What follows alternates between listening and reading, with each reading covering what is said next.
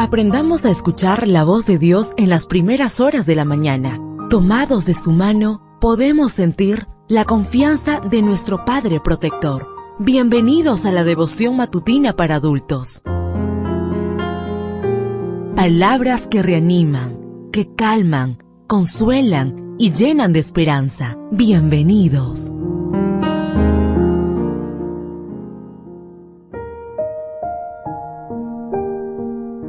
Apreciado amigo, apreciada amiga, qué bendición poder saludarte hoy, 12 de julio.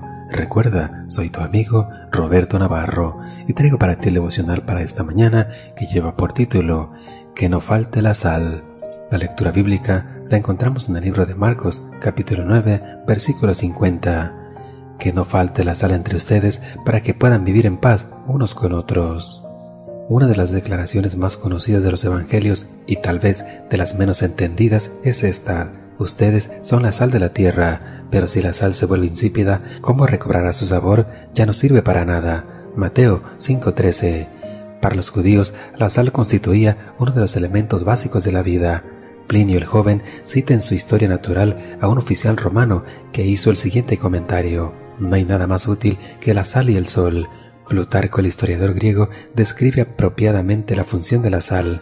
Él solía decir que la carne es un cuerpo muerto y como tal terminará en un estado de descomposición, pero cuando se le echa sal, la carne logra preservarse por más tiempo. Entonces decía Plutarco, la sal es como si se le hubiera insertado un alma nueva a un cuerpo muerto.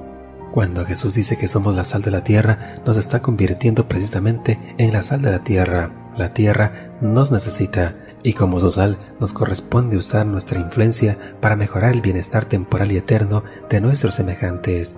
Al compararnos con la sal, está poniendo de manifiesto que la vida cristiana ha de ser una especie de conservante ante la inmoralidad que carcome los mismos cimientos de nuestra sociedad. Somos el elemento que puede infundir esperanza a un mundo que sucumbe ante la indecencia.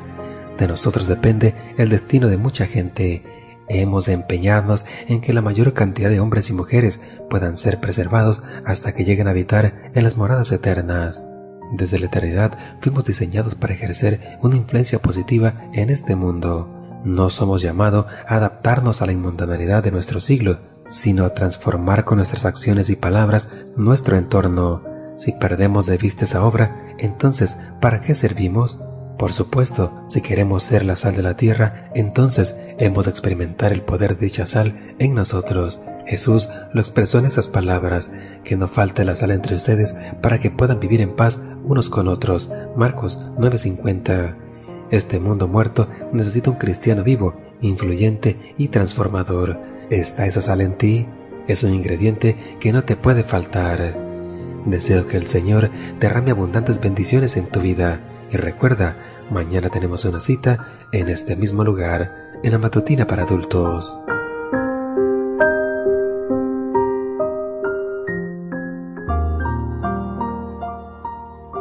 Ahora salimos a realizar nuestras actividades más seguros, sintiendo su voz en nuestro oído.